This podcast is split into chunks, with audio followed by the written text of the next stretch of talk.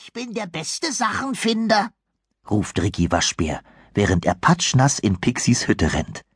Stolz zeigt er Pixie einen völlig verdreckten Klumpen. Pixie blickt von seinem Kuchenteig auf. Wo hast du den denn gefunden? fragt er. Na, am Fluss, sagt Ricky und schüttelt sich das nasse Fell.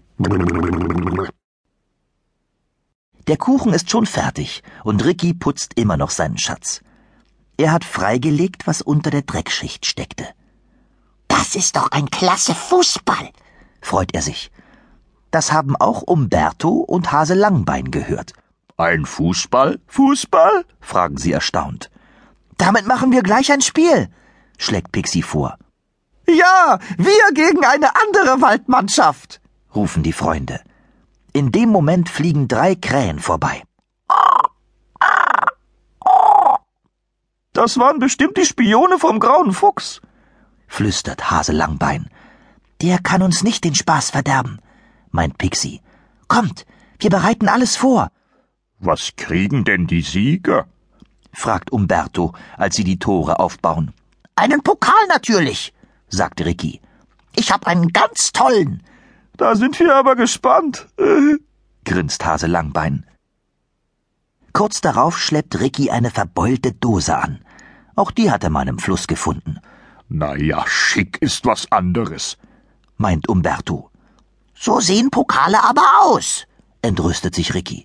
Damit wird das Spiel auf jeden Fall zum Pokalspiel, lacht Pixie. Wie der Wind verbreitet sich die Nachricht im Wald. Viele Tiere möchten das Spiel sehen. Die Frösche haben eine starke Mannschaft aufgestellt. Sie wollen gegen Ricky, Hase Langbein, Umberto und Pixie antreten. Herzlich willkommen, begrüßt Pixie die Gäste. Wer am meisten Tore schießt, gewinnt. Stopp, der graue Fuchs bahnt sich einen Weg durch die Menge. Die Krähen folgen ihm auf Schritt und Tritt. Wir sind auch dabei, tönt der Fuchs. Die Frösche werden blass. Augenblicklich hat sie der Mut verlassen.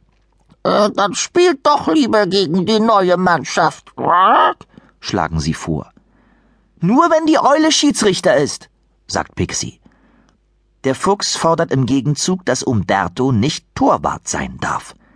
Aber Ricky hat schon seinen Platz im Tor bezogen und die Eule pfeift das Spiel an.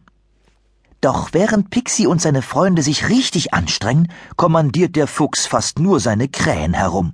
Sie flattern wild übers Spielfeld.